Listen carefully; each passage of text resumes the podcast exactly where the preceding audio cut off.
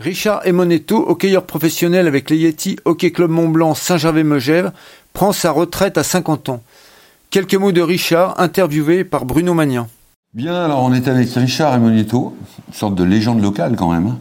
Et euh, on est avec lui parce qu'il vient de mettre un terme à une carrière qu'on pourra euh, qualifier d'une longévité assez exceptionnelle. C'est vrai. 50 ans de carrière Enfin, 50 ans, t'arrêtes à 50 ans. J'arrête à 50 ans, ça fait 30 ans de, professionnalisme. C'est vrai que c'est à un moment donné, il faut, savoir dire euh, stop aussi, parce que même si on a envie, euh, le corps, lui, un petit peu moins. Et il vaut mieux arrêter euh, en haut que, que d'arrêter par des blessures ou, ou par le niveau. Donc tu stoppes ta carrière alors que tu jouais avec euh, donc Mont Blanc, le MGF Saint-Gervais. Donc, euh, mais est-ce que tu peux nous dire un petit peu, tu peux nous parler un petit peu de ta carrière euh, parce que tu n'as pas joué que à Saint-Gervais-MGF, tu as joué aussi à Chamonix et aussi dans d'autres équipes de la Ligue Magnus, qui est le championnat professionnel français. Oui. j'ai commencé réellement ma carrière au Canada à l'âge de 16 ans. Je suis parti euh, faire mes armes là-bas. Euh, j'ai vécu 4 ans là-bas, petite blessure, je suis revenu en France. J'ai commencé pro euh, en 93 à Chamonix. Ensuite, j'ai fait le club de Lyon. Ensuite, j'ai fait Reims, Mulhouse, Amiens et je suis revenu sur Chamonix, terminé la carrière Magnus. Et à 40 ans, je suis parti au Mont Blanc. Pourquoi tu as, choisi de continuer euh, ta carrière euh, en D1 C'était la, volonté de continuer le hockey vraiment dans, ma tête, j'étais pas prêt à arrêter. J'avais encore l'envie et je savais que j'avais encore le, niveau pour, euh, pour évoluer. Et à l'époque, c'était Alain Boisson qui est, qui est, venu me chercher. Il m'a dit J'ai totalement confiance en toi, je veux que tu me donnes un coup de main. On est une équipe jeune, on veut la restructurer. Et c'est pour ça, c'est comme ça que j'ai continué dans, dans, cette voie. Est-ce que tu peux nous parler un peu de ces dernières années avec les Yeti? Euh, c'est devenu de plus en plus professionnel. En, 10 ans, l'évolution, elle est, euh, elle est énorme parce qu'elle était un petit peu à l'abandon comme équipe euh, dans les années 2013-2015. C'était un petit peu le hola hola. Et petit à petit, c'est commencé à se restructurer, à, avoir, à être encadré. On a Rudy Goua qui est arrivé à la tête du club et c'est vrai que ça a donné un certain professionnalisme avec son équipe. Et là, ça faisait 3-4 ans qu'on faisait les, les demi-finales. Et là, cette année, c'est un on était bien jusqu'à fin janvier, on, tapait le haut de tableau et euh, mois de février, on s'est un peu écroulé. On peut pas, c'est notre faute, hein. c'est un manque, euh, manque de lucidité, euh, peut-être trop d'orgueil et un manque de travail. Mais c'est le sport. Étant donné cette, longévité, ça te donnait un statut un peu particulier dans cette équipe Tu agissais un peu comme un mentor ou Ouais, j'étais le, le serein. Euh, c'est vrai que je joue avec des, jeunes qui ont l'âge de mon fils. Euh, je les ai vus même évoluer avec, euh, parce que mon fils joue au hockey un peu plus jeune et je voyais ces gamins-là. Donc c'est vrai que c'est marrant de, les voir. Après, on, se confiait un petit peu à moi, on me demandait certaines choses. Mais je me sentais quand même dans l'équipe. Je voulais vraiment prouver aussi que j'avais ma place. Comment on fait pour tenir aussi longtemps une carrière comme ça? C'est surtout dans le mental, le psychologique. Il ne faut pas se dire qu'on a un certain âge réagir comme, euh, comme les jeunes, travailler aussi fort qu'eux et être présent sur, sur la glace et en dehors de la glace. Alors maintenant que tu as terminé ta carrière euh, de, hockey sur glace, on va dire, euh, c'est quoi l'avenir? Je reste quand même dans une partie hockey, mais cette fois avec des roulettes. Donc je fais beaucoup de roller et depuis, depuis très longtemps. Et j'ai un, un, club qui est sur Moutier actuellement. J'ai joué entre Moutier et Étier. Et c'est une, suite logique de, de, ma, de, ma, fin de carrière. Ça me donne encore un pied dans le, dans le sport et je pense continuer encore quelques années là-dedans. À un haut niveau aussi, puisqu'a priori, vous êtes quand même champion du monde. Ouais, ça, avec l'équipe nationale, on est champion du monde depuis 38 ans. Euh, et chaque année, on remet le, titre en jeu. Donc, c'est toutes les années au, entre mai et juin. Et avec le, le club de, de, Moutier, on essaie de monter euh, en première division. Ensuite, une carrière d'entraîneur? À voir. Euh, pas pour le moment parce que là j'ai pas du tout, euh, c'est pas tout dans mes programmes. Mais je pense que par la suite, ce sera peut-être à, programmer.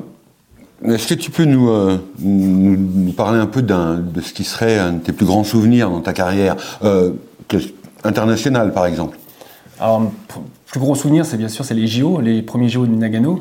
quand tu apprends la sélection, tu es tout heureux parce que tu vas participer à quelque chose de, super, super fort émotionnellement. Euh, on a beau faire des championnats du monde, euh, les Jeux Olympiques c'est toujours un petit cas spécial parce que tu es au sein de, l'enceinte olympique avec tous les athlètes. Donc c'est vrai que c'est un, souvenir euh, mémorable. après, c'est aussi mes premières sélections que j'avais à l'équipe nationale quand j'avais 20 ans.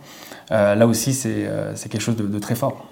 Et en Magnus Magnus, c'est les titres de champion de France avec Reims et Amiens. c'est vrai que c'est des choses qu'on essaie d'atteindre. Enfin, je faisais toutes les années, je participe, je m'engageais dans les équipes qui étaient capables de, de viser le titre.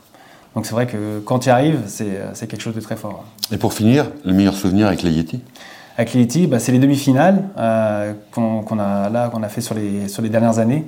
Et puis l'esprit de, groupe, c'est vraiment une famille, euh, c'est un environnement qui est quand même assez spécial par rapport à tous les autres clubs que j'ai fait en France. Et quand on arrive à 50 ans, c'est quoi l'entraînement qu'on doit mettre en place pour y arriver? Oh, c'est les mêmes que les, euh, que les jeunes qui s'entraînent à 20 ans. C'est euh, tous les jours on s'entraîne, tous les jours euh, il y, a, y a une partie physique, partie hors glace. Et comme je dis, c'est le, le mental qui prend le dessus parce que tu peux aller à l'entraînement et être complètement à HS. Si dans la tête t'es pas prêt, c'est là où tu risques le, plus et tu fais un mauvais entraînement. Donc c'est d'être positif tout le temps et, et de, jamais, de jamais râler. Et donc, malgré tous ces entraînements, malgré toutes ces, ces, années, ces heures, ces milliers d'heures, de jours et tout, tu n'en as jamais eu assez? Jamais, jamais. J'ai toujours envie. Et puis même là, là ça, fait quoi? Ça fait deux semaines qu'on a arrêté et je recherche encore les patins, ma crosse et j'ai toujours, j'ai toujours envie. Et c'est pas trop dur justement d'avoir arrêté comme ça? C'est pour le moment. C'est vrai que c'est une fin de carrière, donc il n'y a plus personne qui joue, mais je pense qu'au mois d'août, quand les, les, les reprises d'entraînement vont, vont se faire. C'est vrai que les jeunes vont partir à la patinoire, moi je vais être dans mon canapé, ça va être, ça va être un peu plus compliqué. Je pense que c'est là où je vais prendre conscience que, que bah, je suis en fin de carrière. Alors, qu'est-ce qui t'a fait arrêter? C'est quoi le déclic et bah, j'arrête? L'année dernière, en fin de saison, j'ai dit tiens, j'ai 49 ans, 50 ans, est-ce que ce serait pas le, le, dire on arrête sur un chiffre rond, sachant qu'il reste encore une belle, une belle année autant arrêter sans qu'il y ait de bobo. Donc j'avais décidé ça en début de saison et après à partir de décembre, je dis bah, c'est réellement on fait on fait une fin de saison, une fin de carrière. 50 ans c'est euh, c'est un beau beau euh, un, beau niveau, un beau un bel âge et autant arrêter sur le sur le podium. Avec une belle fête pour cette fin de carrière. Ouais, c'était vraiment très chouette ce qu'ils ont fait euh, avec euh, une mémoration, mon maillot qui a été retiré, c'est vraiment exceptionnel. Et tous les joueurs avaient un maillot à ton nom. Exactement, c'est vrai que c'était, c'était vraiment sympathique, le club a, joué le jeu à fond, et je leur, je remercie vraiment du, fond du cœur. Donc il y a, il y a presque 50 ans, t'as pas eu de blessure particulière Tu T'as pas été plus blessé que dans ta carrière? Oh, J'ai eu euh, les croisés des deux côtés, j'ai eu le nez pété, des dents cassées. Mais ça, c'est tout au long de ta carrière. Tout au long de ma carrière. Mais quand tu es approché de la fin. Non, sur les dix dernières années, aucune, aucune blessure. C'est aussi, c'est le, niveau euh, en France a évolué aussi dans un sens où il y a beaucoup moins de contacts. Moins, donc moins de contacts, moins de blessures. Un jeu plus aéré, plus, euh, plus rapide, plus technique.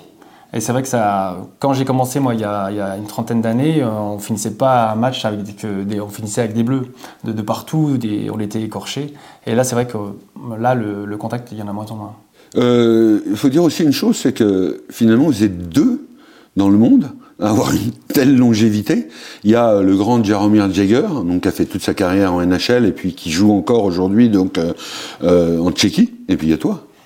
Après, euh, Jäger, c'est vraiment une référence. Euh, il a fait euh, toute sa carrière à NHL et puis c'est un, un, monsieur, c'est un monsieur du hockey, tout à fait. Ouais, mais c'est quand même. Voilà, c'est un peu le, le, Jaromir Jagger français. Ouais, à moindre niveau. mais c'est vrai que lui aussi, c'est une machine de guerre. Hein. Il s'entraîne tout le temps, il a des méthodes d'entraînement à lui et après, il est, il est propriétaire de son club en même temps. Donc c'est vrai que il a besoin de faire pas mal de choses et c'est vrai que c'est un grand monsieur. Quelle serait ta définition du hockey? C'est une cohésion entre le haut et le bas du corps parce que tout doit travailler. Tu as le patin, tu as la tête, tu as les mains. Donc on associe tous, les, euh, tous ces organismes pour qu'on aille à un but, c'est de marquer.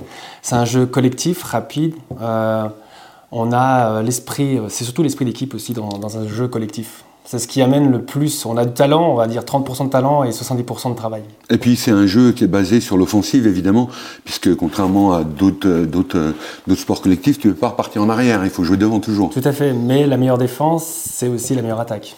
Donc on a on est 5 sur la glace et on, on doit défendre à 5, on doit attaquer à 5.